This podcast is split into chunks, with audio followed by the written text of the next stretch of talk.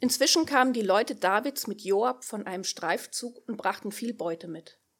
Abner befand sich zu diesem Zeitpunkt nicht mehr bei David in Hebron. David hatte ihn verabschiedet und er war in Frieden weggezogen. Kaum war Joab mit dem Heer angekommen, berichtete man ihm, Abner Bener ist zum König gekommen und er hat ihn in Frieden ziehen lassen. Da ging Joab zum König und sagte, Was hast du da getan? Abner ist zu dir gekommen und du hast ihn ungehindert wieder ziehen lassen? Du kennst doch Abner Ben Ner. Er ist nur gekommen, um dich zu beschwatzen und zu erfahren, was du vorhast. Joab ging von David weg und schickte Abner Boten nach. Die holten ihn bei der Zisterne von Sira ein und ließen ihn umkehren. David wusste nichts davon. Als Abner wieder nach Hebron kam, führte ihn Joab beiseite in eine der Torkammern als wollte er ungestört mit ihm reden. Dort stach er ihn in den Bauch, so dass er starb. So rächte er seinen Bruder Asael. Als David später davon hörte, sagte er, vor Jahweh trifft mich und mein Königtum auf ewig keine Schuld am Blut von Abner ben Ner. Sie falle auf Joab und seine Familie zurück. In Joabs Familie soll immer jemand an krankhaften Ausflüssen leiden oder Aussatz haben, an Krücken gehen, gewaltsam umkommen oder hungern müssen. Joab und Abishai hatten Abner umgebracht, weil er ihren Bruder Asael in der Schlacht bei Gibeon getötet hatte. David befahl Joab und all seinen Männern, macht Riss in eure Gewänder, legt den Trauersack an und haltet die Totenklage im Trauerzug. Ihr geht vor Abner her. Der König selbst ging hinter der Bahre. Sie bestatteten Abner in Hebron, der König weinte laut an seinem Grab und das ganze Volk weinte mit. Dann sang der König ein Klagelied für Abner. Musste Abner sterben, wie ein Dummkopf stirbt? Deine Hände waren nicht gebunden, deine Füße nicht in Ketten gelegt. Du bist gefallen, wie man durch Verbrecher fällt. Da weinte das Volk noch mehr über ihn. Dann kamen die Leute, um David Brot zu reichen, weil der Tag noch nicht zu Ende war. Doch David schwor, Gott möge mir dies und jenes antun, wenn ich vor Sonnenuntergang auch nur ein Bissen Brot oder sonst etwas esse. Alle Leute nahmen das zur Kenntnis und es gefiel ihnen gut, wie überhaupt alles, was der König tat. Er hatte den Beifall des ganzen Volkes. An diesem Tag erkannten alle, die dabei waren, und ganz Israel, dass der König nichts mit dem Mord an Abner zu tun gehabt hatte. Der König sagte zu, sein, der König sagte zu seinen Dienern, es ist euch doch klar, dass heute ein Fürst, ein bedeutender Mann in Israel gefallen ist. Ich bin, obwohl zum König gesalbt, heute noch zu schwach und diesen Söhnen der Zeruja nicht gewachsen. Sie sind härter als ich. Möge Jahwe dem, der Böses tut, seine Bosheit vergelten.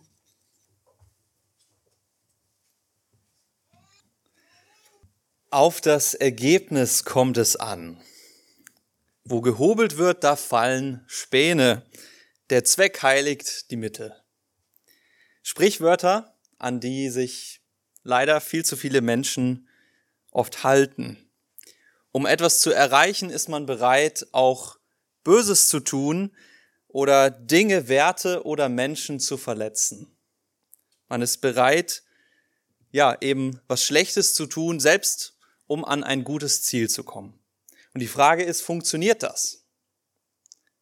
Heiligt der Zweck wirklich die Mittel? Kann aus etwas Bösem etwas Gutes werden? Diesen Fragen wollen wir heute nachgehen am ja, Beispiel Joabs und dem, was er hier tut in 2 Samuel 3. Vorher möchte ich aber mit uns beten. Großer Gott, wir danken dir für diesen Tag. Wir danken dir, dass wir hier versammelt sind. Ähm, all die Leute hier, ob ich sie kenne oder nicht, du kennst einen jeden von uns. Und ich danke dir, dass dein Wort, auch wenn es Jahrtausende alt ist, heute noch so relevant ist wie eh und je und dass du heute zu uns sprechen möchtest. Ich bitte dich, dass du durch deinen Geist in unser Leben sprichst und dass du diese Predigt gebrauchst, um ja, uns diese Selbsterkenntnis und auch die Erkenntnis von dir zu schenken. Amen. Übrigens fühlt euch frei, die Fenster immer mal wieder aufzumachen, dass wir hier alle nicht einschlafen äh, vor Sauerstoffmangel. Ja, wir haben in den letzten Wochen diesen Mann Abner kennengelernt. Das war der Heerführer Sauls über viele Jahre, der dann nach Sauls Tod seinen Sohn Ishbosheth, also Sauls Sohn Ishbosheth, zum König über Israel gemacht hat. Und er hat dann angefangen, Bürgerkrieg zu führen gegen David, der König in Juda war. Also in einem ganz kleinen Teil dieses Landes. Abner war ein machthungriger Mann, intrigant, er hat die Ellenbogen sehr gerne mal ausgefahren. Er war opportunistisch, hat sein Fähnchen dahin gehängt, wo es eben gerade, wo gerade der Wind weht. Und als es dann mal zu einem Konflikt kam um eine Frau, da zwischen Abner und Ishbosheth, da will jetzt Abner die Seiten wechseln. Das haben wir letzte Woche gehört. Er zieht zu David und will jetzt Friedensverhandlungen führen. Und seltsamerweise willigt David darauf ein. Und wir wissen nicht genau, wie das so abgelaufen ist. Vermutlich hat David dem Abner irgendwie eine hohe Position versprochen, ne? ähm, unter David, wenn er für ihn das Land vereint. Und so zieht dann Abner los. Unser Text beginnt dann damit, dass Joab, der Heerführer von David, nach Hause kommt, nach Hebron. Er war auf einem Streifzug für seinen König, ja, er war ein treuer Heerführer, hat getan, was David wollte. Und jetzt kommt er zurück und natürlich wird ihm sofort mitgeteilt, du Joab, du weißt nicht, was gerade passiert ist. Der Abner ist vor ein paar Stunden wieder weggezogen, der war hier und der hat verhandelt mit David. Und David hat das tatsächlich zugelassen. Er hat mit, da mit Abner verhandelt und Abner ist in Frieden wieder weggezogen. Kannst du dir das vorstellen? Und als Joab das hört, da fängt er an, wirklich vor Wut zu schäumen. Er stürmt sofort zu David in den Thronsaal und er konfrontiert ihn damit. David, was fällt dir eigentlich ein? Wie kannst du sowas tun? Du kennst doch Abner, du weißt doch, dem kann man nicht vertrauen. Der hat doch jahrelang jetzt Krieg gegen uns geführt und jetzt willst du mit ihm verhandeln. Und mich hast du nicht mal eingeweiht. Tatsächlich können wir Joab eigentlich ganz gut verstehen. Er hat gute Gründe, wütend zu sein. Ja, erstens mal, Abner hat seinen Bruder umgebracht. Das haben wir vor zwei, drei Wochen gehört. Das war dieser junge Mann, der so schnell war, dass er sich selber aufgespießt hat auf Abners Speer. Skurrile Geschichte. Und Joab war auf Rache aus. Er wollte Abner töten dafür. Ja, Blut um Blut, Auge um Auge. Und jetzt, jetzt will sein König mit diesem Mann Frieden schließen. Abner soll jetzt mit Joab zusammen am Tisch sitzen? Wie soll das funktionieren? Kann David nicht verstehen, wie es Joab geht, dass er diesen Mann hasst? Zweitens war Joab sicherlich ziemlich verletzt davon, dass er, der wichtigste Berater Davids, bei den kriegsentscheidenden Verhandlungen nicht mal eingeweiht war. David schickt Joab weg auf so einen kleinen Streifzug, um dann in Frieden, in Ruhe da mit Abner verhandeln zu können. Und wir können verstehen, ja, wie fühlt sich das an für Joab? Vielleicht ging das Kopfkino los, ne? Will der mich einfach mit Abner jetzt vielleicht ersetzen? War ich lange Zeit genug jetzt der Herrführer von David? Werde ich jetzt abgesägt? Vertraut er mir nicht mehr, dass ich nicht mal mitbekomme, dass es diese Verhandlungen gibt? Und der dritte Grund, warum Joab zu Recht wütend ist, er kennt Abner, er hat jahrelang jetzt gegen ihn gekämpft und er wusste, dass man Abner nicht vertrauen darf. Er weiß ganz genau, Abner will in erster Linie seine Macht festigen. Dem geht's nicht um David, dem geht's auch nicht, wie, wir, wie er letzte Woche da gesagt hat, um den Willen Gottes. Ja, ach ja, Gott will ja, dass David König wird. Das hat ihn jahrelang nicht interessiert, plötzlich doch. Wahrscheinlich ist das sogar eine Falle, denkt Joab und er ist loyal. Er will David schützen und er ist bereit, alles zu tun, damit David und sein Thron sicher stehen. Und so fasst er diesen Entschluss, entgegen des ausdrücklichen Gebotes Davids, Abner umzubringen. Er lässt ihn zurückholen. Ne, Abner war noch nicht weit weg, nur ein paar Kilometer. Er holt ihn zurück. Abner, der denkt sich nichts Böses dabei. Ja, vielleicht muss noch mal was nachverhandelt werden. Vielleicht kriege ich noch ein schönes Geschenk. Wer weiß.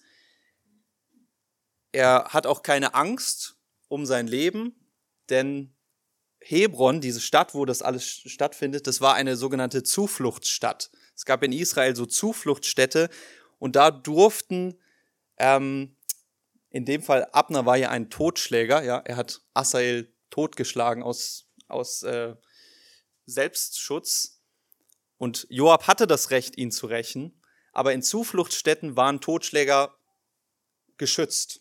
Sie durften nicht verfolgt werden, außer es gab eine faire Gerichtsverhandlung. Und so hat Abner eigentlich keine Sorge. Er kommt zurück, er trifft Joab, sie gehen dann in eine ruhige Ecke, um vielleicht noch ein bisschen was unter vier Augen zu sprechen, und da wird er niedergestochen.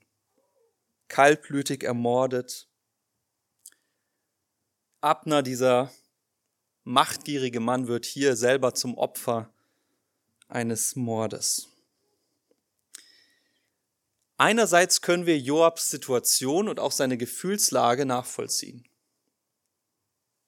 Der war zu Recht wütend. Und er hat auch recht damit, dass das keine gute Idee ist, mit Abner zu verhandeln. Dem kann man einfach nicht vertrauen. Aber alles Verständnis für Joab entschuldigt natürlich nicht, was er tut. Ja, dass er dann einfach die Gebote seines Königs übertritt und Abner umbringt. Er denkt, er könnte besser entscheiden als David, was zu tun ist. Und was kommt dabei raus? Nichts Gutes.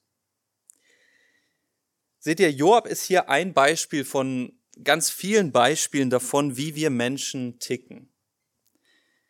Wir leben in dieser Welt und wir sind ständig Tag für Tag äh, damit konfrontiert, dass diese Welt kaputt ist. Menschen tun anderen Menschen weh mit Worten oder Taten.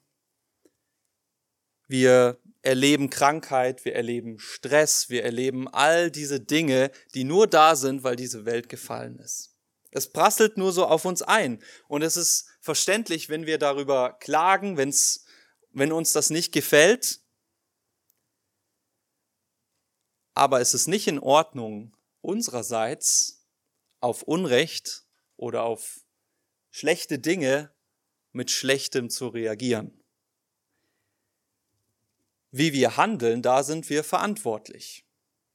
Und sind wir mal ehrlich, tatsächlich ist unsere natürlichste Reaktion, wenn uns etwas Schlechtes passiert, dass wir selber schlecht handeln. Dir nimmt jemand ganz knapp die Vorfahrt. Was tust du? Ich vermute mal, die wenigsten von uns, die freuen sich darüber.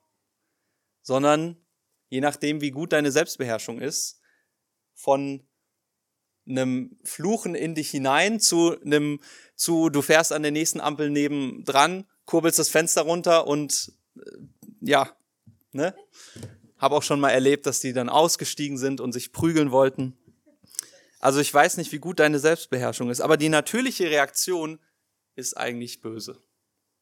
Wenn du kein Auto fährst, ja, jemand drängelt sich in der U-Bahn vor dich, schubst dich vielleicht noch ein bisschen weg und nimmt den letzten Platz weg ja, was geht in dir vor? Auf der Arbeit ist mal wieder die Hölle los, Stress pur, Kollegen sind krank, du bist, musst viel zu viel äh, rotieren und dann kommt ein Kunde mit so einem blöden Kommentar, na, geht das nicht schneller, ich habe noch einen Termin. Wie reagieren wir? Kommt dann wirklich eine liebevolle Antwort? Der Ehemann vergisst den Hochzeitstag, haben mich schon viele vorgewarnt, das passiert also immer wieder. Nicht böse gemeint, aber verständlicherweise ist die Frau sauer. Vielleicht kommen so ein paar Anspielungen, ne? Ach, heute ist ja so ein besonderer Tag, der Mann merkt gar nichts. Und als er dann abends noch zum Fußballspiel gehen will, da platzt dann der Kragen, ja, und es geht los. Sie faltet ihn zusammen, er ist wieder dann verletzt. Was soll das jetzt aus dem heiteren Himmel? Und er verschwindet vielleicht einfach oder es geht äh, ja weiter so. Du hast in der Schule oder auch im Studium viel Stress, vielleicht auch auf der Arbeit, einen Berg voll vor dir, was du alles zu tun hast. Und weil das alles zu viel ist, machst du einfach gar nichts. Ja? Und ich kenne das ja aus meiner Schulzeit, man vergammelt dann einfach den Tag, man zockt die ganze Zeit oder was auch immer, statt auch nur ansatzweise was abzuarbeiten. Auch keine gute Reaktion. Du bist traurig, ja, vielleicht auch einsam, sitzt abends zu Hause, es war ein schlechter Tag und aus Frust greifst du doch wieder zur Schokoladenpackung oder zum Eis und verdrückst die ganze Packung. Ich weiß nicht, womit ihr so im Alltag zu kämpfen habt, aber ich, ich weiß, dass in einem jeden von uns der Hang drin steckt, auf Stress oder auf schlechte Dinge in dieser Welt mit Schlechtem zu reagieren. Wenn wir verletzt werden, dann neigen wir dazu, selber zu sündigen. An Gott, an unserem Nächsten oder auch an uns selber. Bei Joab sehen wir das natürlich ganz klar, ja. Er ist bereit, Abner umzubringen, um diesem Ganzen ähm, hier zu entfliehen. Es klingt wie eine gute Lösung auf den ersten Blick. Bei uns ist das vielleicht nicht ganz so extrem hoffentlich, aber das macht die Tatsache nicht besser, dass wir dieses Problem haben. Wir haben den Hang, uns zu etwas Schlechtem zu entscheiden, statt mit Gutem zu reagieren. Und das ist interessant, ja. Es ist nicht so, dass wir, bleiben wir mal bei dem Beispiel, jemand nimmt dir ganz knapp die Vorfahrt, dass in 50 Prozent der Fälle aus uns so ganz natürlich irgendwie eine Freude rauskommt und wir einfach diesen Mann dann oder die Frau da am Steuer segnen und uns freuen, dass er jetzt schneller zu seinem Termin kommt. Und in 50 Prozent der Fälle ist es halt nicht so. Nee, die Grundreaktion ist böse. Jesus drückt das in Johannes 8, Vers 34 mit folgenden Worten aus. Er sagt, wir, und er schließt sich da nicht ein, ja, der Rest der Menschen sind Sklaven der Sünde. Wir sind gefangen in der Sünde. Wir sind festgekettet. Und wir werden ständig uns für das Böse entscheiden, für die Sünde entscheiden, weil wir Sklaven der Sünde sind. Und das ist wirklich ein Teufelskreis. Ja, kommen wir nochmal auf das Beispiel mit dem vergessenen Hochzeitstag zurück. Das endet ja nie. Der Mann ist dann wieder sauer auf die Frau, ne? völlige Überreaktion. Frauen kann man eh nicht verstehen. Dann geht er vielleicht in die Garage, schraubt an seinem Auto. Die Frau ist noch mehr verletzt. Und es geht immer so weiter. Mir widerfährt etwas Schlechtes, daraufhin tue ich etwas Schlechtes und am Ende ist die Situation noch viel schlimmer als zuvor. Das ist wirklich unser Urproblem. Das ist unser Grundproblem als Menschen für unsere Beziehung zu Gott für unsere Beziehung untereinander und für unsere Beziehung zu uns selbst. Wir haben diesen starken Hang, Schlechtes zu tun. Und das Problem an der Sache ist, Sünde kann ja nicht zu etwas Gutem führen. Geht ja nicht. Ja, aus Sünde, aus Schlechtem kann nie etwas Gutes herauskommen. Und Sünde ist, ja, man könnte es sagen, es ist gewissermaßen die Urdroge an sich. Sünde verspricht dir immer, dass es dir besser geht. Dass, weiß nicht, die, der Stress abgebaut wird, dass du dich besser fühlst als andere Menschen. Es war ja schon bei der, bei der Eva so, ne? Die Schlange sagte, wenn du das tust, dann geht's dir richtig gut. Aber das Gefühl, das hält ja nie lange. Am Ende geht's uns schlimmer als vorher. Wir sind noch tiefer im Sumpf der Sünde. Ne? Ich komme jetzt zum dritten Mal auf dieses Beispiel. Jemand nimmt dir die Vorfahrt, du fluchst rum.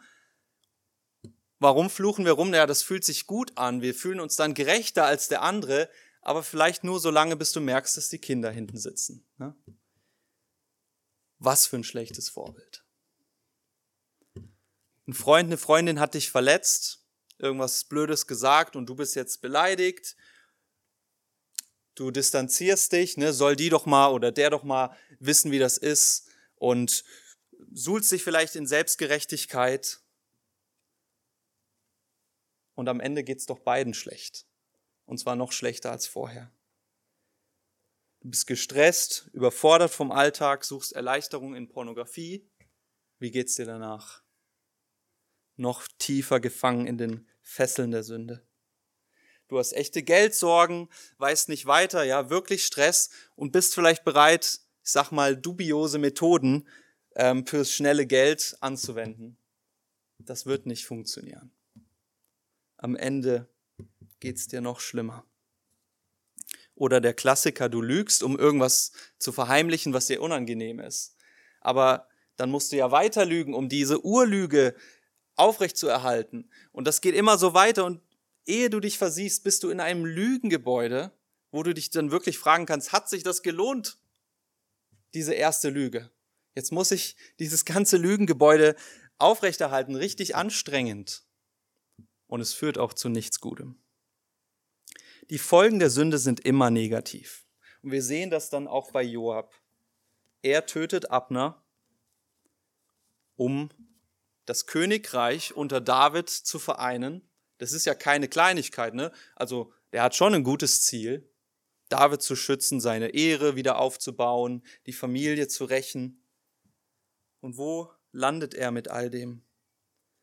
Er entscheidet nach dem Motto, Zweck heiligt die Mittel. Und am Ende, David ist in Erklärungsnot. Das ganze Volk denkt zu Recht, dass David hinter dem Mord steckt, ne? sonst profitiert ja niemand davon. Und so muss David sich vor dem Volk gewissermaßen rechtfertigen, was er dann auch tut. Joab und seine Familie ist zwar irgendwie gerecht worden, aber wie geht's dann weiter? Sie trifft der Fluch Gottes. Schauen wir uns gleich nochmal an. Ne, da ist dann die Rede davon, dass Aussatz und Krankheit und gewaltsamer Tod und Hunger immer jemanden aus, Abners, äh, aus Joabs Familie treffen soll.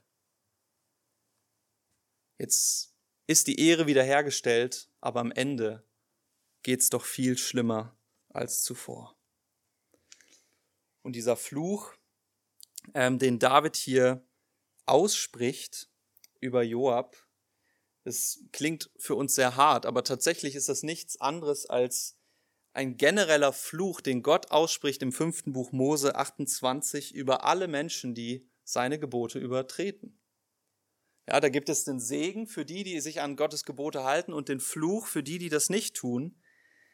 Und was jetzt an diesem speziellen Fluch mit diesem Aussatz und so weiter so schlimm ist, das bedeutet nicht nur Krankheit, das bedeutet auch, dass man vom Gottesdienst ausgeschlossen wurde in Israel, dass man nicht in Gemeinschaft mit Gott leben durfte. Das ist das Schlimme an diesem Fluch.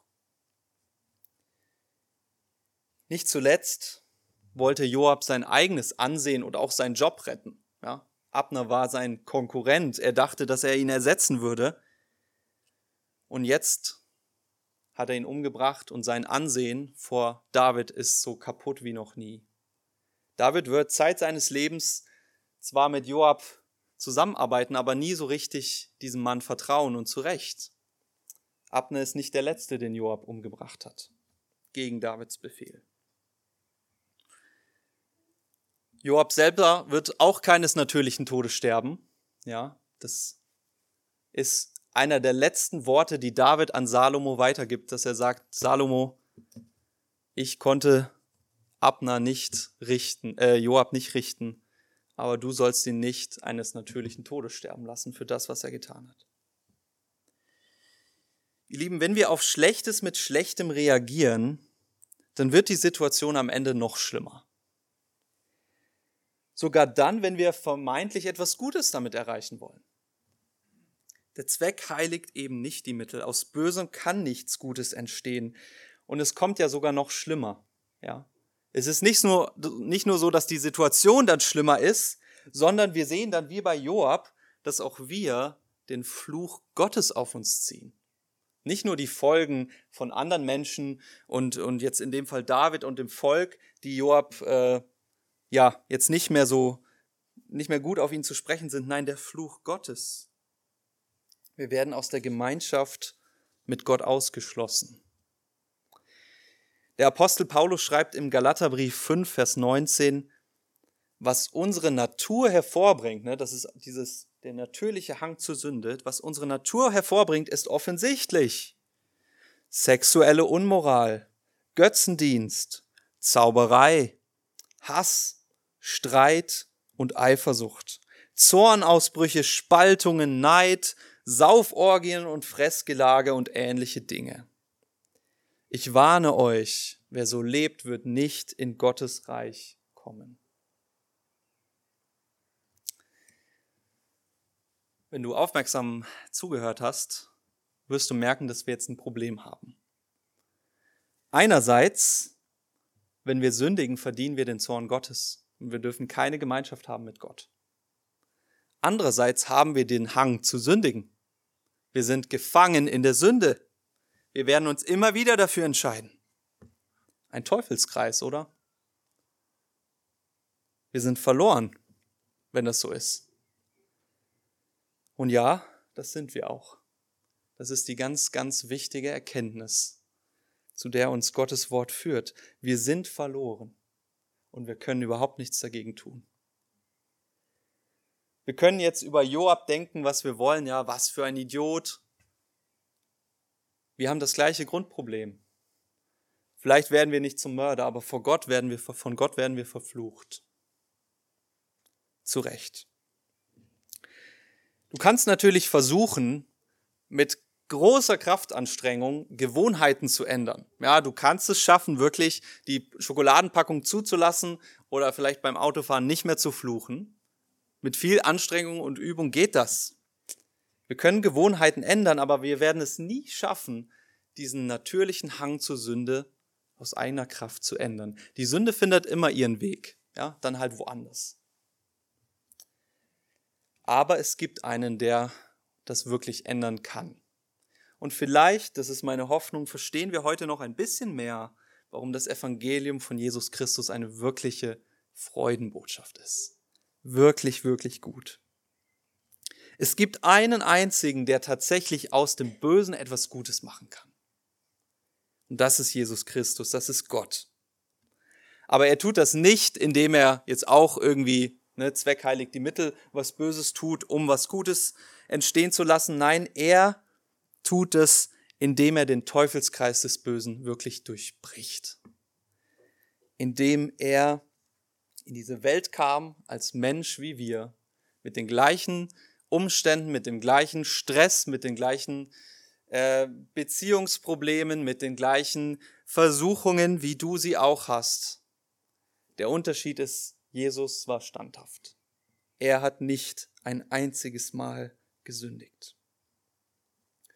Und während wir also den Fluch Gottes verdienen für die Sünde, verdient Jesus ihn nicht. Ja, ich habe eben erzählt, es gibt im fünften Buch Mose den Segen für alle die, die sich an Gottes Gebote halten und es gibt den Fluch für die, die, sie, die ihn übertreten. Und Jesus verdient wirklich den Segen Gottes. Und zwar die Fülle der Segen Gottes. Aber dann ging er ans Kreuz. Und am Kreuz passiert das Unglaubliche. Jesus nimmt unseren Fluch auf sich und er schenkt uns seinen Segen ein Tauschhandel. Gib du mir all deine Sünde, all den Zorn Gottes, all den Fluch Gottes, all die Folgen davon. Ich gebe dir meinen Segen, meine Gerechtigkeit. Du darfst sie haben, einfach so. Klingt nicht schlecht, oder? Aber seht ihr, bei unserer Errettung geht es nicht nur darum, dass wir vor zukünftiger Strafe Gottes irgendwie davor befreit werden. Das ist ein wichtiger Teil, aber es ist nicht das Einzige. Durch den Glauben an Jesus Christus werden wir schon hier und jetzt verändert. Paulus schreibt in 2. Korinther 5, Vers 17, ist jemand in Christus, also glaubt jemand an Jesus Christus, so ist er schon eine neue Kreatur, das Alte ist vergangen, siehe Neues ist geworden. Mit dem Alten meint er den alten Menschen, so wie wir früher waren, vor dem Glauben. Und als Christen erleben wir das. Wir erleben, dass Gott uns neu macht, dass er uns verändert, da wo wir vorher Sklaven der Sünde waren und wirklich nicht anders konnten. Da macht uns der Geist frei. Gott befähigt uns als Christen, dass wir nicht mehr diesem Hang zur Sünde folgen müssen, sondern dem Geist Gottes, der das Leben gibt und aus dem nur Gutes hervorkommt. Wir können tatsächlich so leben, wie es in Gottes Reich geboten wird. So schreibt dann Paulus jetzt wieder an einer anderen Stelle im Römerbrief. Das sind die Maßstäbe im Gottesreich. vergeltet niemand Böses mit Bösem. Seid auf das bedacht, was in den Augen der Menschen gut ist. So viel es an euch liegt, haltet mit allen Menschen Frieden. Rächt euch nicht selbst, Geliebte, sondern überlasst es dem Zorn Gottes. Wenn dein Feind Hunger hat, gib ihm zu essen, und wenn er Durst hat, dann gib ihm zu trinken. Schaut mal, das ist genau das Gegenteil von dem, was wir hier bei Joab gesehen haben, oder? Nicht Böses mit Bösem vergelten. Rächt euch nicht selbst. Liebt eure Feinde. Das ist auch das Gegenteil, was wir ganz oft bei uns selber sehen. Das Böse, dieser Teufelskreis der Sünde wird durch die Liebe Gottes durchbrochen. Das hat mit Jesus angefangen und er beauftragt uns, so zu leben. Auch wir sollen das tun. Und na klar, wir kämpfen immer noch als Christen gegen den Hang zur Sünde. Der ist ja noch da, ja. Wir sind schon neu gemacht, aber es ist noch nicht die Fülle. Wir kämpfen noch dagegen. Und wir fallen immer wieder. Aber der Geist Gottes befähigt uns zu kämpfen. Und das ist der entscheidende Punkt. Als Christen kämpfen wir dagegen. Wenn du nicht gegen die Sünde kämpfst, dann solltest du dich fragen, was dein Problem ist. Hast du das Evangelium begriffen? Weißt du, was Jesus getan hat für dich? Aber wenn du kämpfst, obwohl du immer wieder fällst, dann ist das ein Zeichen, dass der Geist Gottes in dir lebt. Dass du schon jetzt eine neue Schöpfung bist. Dass das Alte in Gottes Augen nicht mehr entscheidend ist. Gott liebt uns und er will nicht, dass wir krumme Wege einschlagen. Er will nicht, dass wir die Folgen davon tragen müssen. Und er warnt uns immer wieder davor. Die Bibel ist voll davon. Und er warnt uns nicht nur, sondern er befähigt uns auch, so zu leben. David ist in unserem Text ein ganz schönes Beispiel dafür. Ab Vers 31. Er ist jetzt wirklich auch in einer schlimmen Situation. Ja, ich habe es eben so angerissen. David steht eigentlich als Strippenzieher vor dem Volk. Alle glauben, er ist der, derjenige, der den Mord beauftragt hat. Joab ist Davids Mann und niemand würde so, äh, so jetzt profitieren wie David, wenn der einzige wahre Konkurrent ausgeschaltet wäre. Ja, der Ishbosheth ist ja eigentlich der König, aber der ist ja ein schwacher Mann. Ja, Abner ist der Machtmann in diesem Land und der ist jetzt tot. David ist damit konfrontiert und es war sicherlich, das waren nicht die einfachsten Stunden seines Lebens. Und doch muss er jetzt innerhalb kürzester Zeit entscheiden, wie er darauf reagiert. Und der Geist Gottes befähigt ihn, gute und weise Entscheidungen zu treffen. Man könnte erwarten, dass David sich auch freut, dass er sagt, na ja, Joab, das war jetzt nicht so gut, aber im Hin eigentlich klopft er ihm auf die Schulter, ne? Schon hast du, hast du gut gemacht für mich vor der Öffentlichkeit, da müssen wir jetzt ein bisschen das anders dastehen lassen, aber eigentlich ist es schon hilfreich für mich, dass der Abner jetzt weg ist. David tut es aber nicht, sondern er klagt und er trauert von Herzen. Wie würde Putin reagieren, wenn Zelensky heute sterben würde? Wie würde Zelensky reagieren, wenn Putin heute sterben würde? Ein Freud Nationalfeiertag wahrscheinlich, oder? Freudenfest. Es ist doch bemerkenswert, diese Feindesliebe bei David zu sehen. Wie schon bei Saul entscheidet er sich für eine Trauerfeier. Und das ist nicht geschauspielert, ja. Es gibt hier volle Programm, Trauerkleider, Totenklage. David selber geht hinter dem hinter der Bahre von Abner her, ein Zeichen davon, dass er wirklich trauert. Er weint am Grab, heißt es. Er komponiert ein Trauerlied für Abner und er singt es dem Volk vor. David trauert. Und er fastet. Ne? Die Diener wollen ihm heimlich dann so ein paar Bissen zustecken. David, komm, ne? ich weiß, wir wissen, du fastest und so, aber komm, du darfst schon was essen. Ne? Nein, er fastet wirklich. Er lehnt das alles ab, selbst da, wo es sonst keiner sehen würde.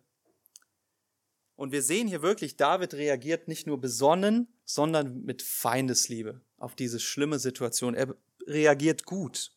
Gott gebraucht David, um den Teufelskreis des Bösen zu durchbrechen und Böses mit Gutem zu vergelten. Und wir sehen dann auch, wie viel Gutes daraus entsteht. Wir sehen, dass das ganze Volk erkennt, dass David nichts damit zu tun hat. Ähm, heißt es, habe ich den Vers hier vergessen, ja. Ähm, auf jeden Fall steht es drin. Das ganze Volk erkennt auch, 37, danke, das ganze Volk erkennt nicht nur, dass David wirklich nichts damit zu tun hat, sondern dass er ein guter König ist. Und das tun sogar die Feinde Davids, ja. Ein Großteil des Landes stand eigentlich gegen ihn. Aber das ganze Volk erkennt, dass David ein guter König ist. Und dass er ganz im Gegenteil zu Saul oder Abner oder Joab Prinzipien hat, an die er sich hält. Dass er Gottes Gebote einhält, dass er sogar seine Feinde ehrt und liebt. Und tatsächlich wird hier dann äh, David in Vers 31 zum ersten Mal überhaupt gar nicht beim Namen genannt, sondern einfach nur der König. Er ist der König in den Augen des Volkes. Und es folgt dann sogar siebenmal bis zum Ende des Kapitels, dass er nur König genannt wird. Und das ist so ein Zeichen dafür, das Volk hat wirklich verstanden. Dieser Mann, der ist anders und er ist wirklich ein guter König für uns. Obwohl Ishbosheth immer noch der eigentliche König im Großteil des Landes ist. Der Geist Gottes wirkt in David und er befähigt ihn, so ganz anders zu sein als die Menschen um ihn herum. Er darf ein Zeugnis sein für Gott. Und es merken sogar seine Feinde, was an Gutem daraus kommt. Ihr Lieben, wir haben also gesehen, dass wir Menschen von Natur aus immer dazu neigen, Böses zu tun, dass wir Gottes Gebote übertreten und dass wir dafür eine gerechte Strafe verdienen den Fluch Gottes, so wie ihn auch, wie es auch Joab trifft. Aber wir haben auch gehört, dass Jesus Christus diesen Fluch auf sich nimmt, wenn wir an ihn glauben. Dass er uns seinen Segen schenkt, dass er uns neu macht, dass er uns befähigt, diesem Hang zur Sünde entgegenzustehen. Und das merken wir. Wenn du Christ bist, dann merkst du das, dass du plötzlich gar nicht mehr sündigen willst, dass du plötzlich das Gute willst, dass du plötzlich siehst, ja, Gottes Gebote sind ja wirklich gut. Hast vorher vielleicht drüber gelacht, ne? Plötzlich merkst du, Moment mal, das ist sowas Schönes, dass Gott sich die Ehe ausgedacht hat. Diesen Treuebund. Jetzt mal als ein Beispiel. Du merkst, dass du verändert wirst. Und so dürfen wir Gott ein Zeugnis sein. Wir dürfen auch wenn so viel Böses auf uns einprasselt, tagtäglich uns für das Gute entscheiden, zu unserer Freude, zu Gottes Ehre und auch zum Zeugnis für die Welt. Liebe Geschwister, ich möchte hier enden. Wenn wir durch Gottes Geist das neue Leben haben, wenn er uns neu macht, dann wollen wir unser Leben auch dementsprechend führen. Wir richten unseren Blick auf Christus und wir töten alles, was unserer irdischen Natur angehört. Sexuelle Unmoral, Habgier, Neid, Wut, Bosheit, Beleidigungen, Lüge, Selbstgerechtigkeit und noch so viel mehr. Wir töten und wir kämpfen gegen den Hang, diesen natürlichen Hang zur Sünde. Denn wir sind in Christus ein neuer Mensch geworden, der ständig erneuert wird in seinem Bild. Und wir werden Christus immer ähnlicher. Und wir kämpfen immer mehr gegen die Sünde an. Das sind nicht meine Worte, das sind die Worte von Paulus in Kolosser 3. Und er schließt dann das ganze Kapitel mit folgenden Worten. Und weil ihr Gottes Gnade erfahren habt,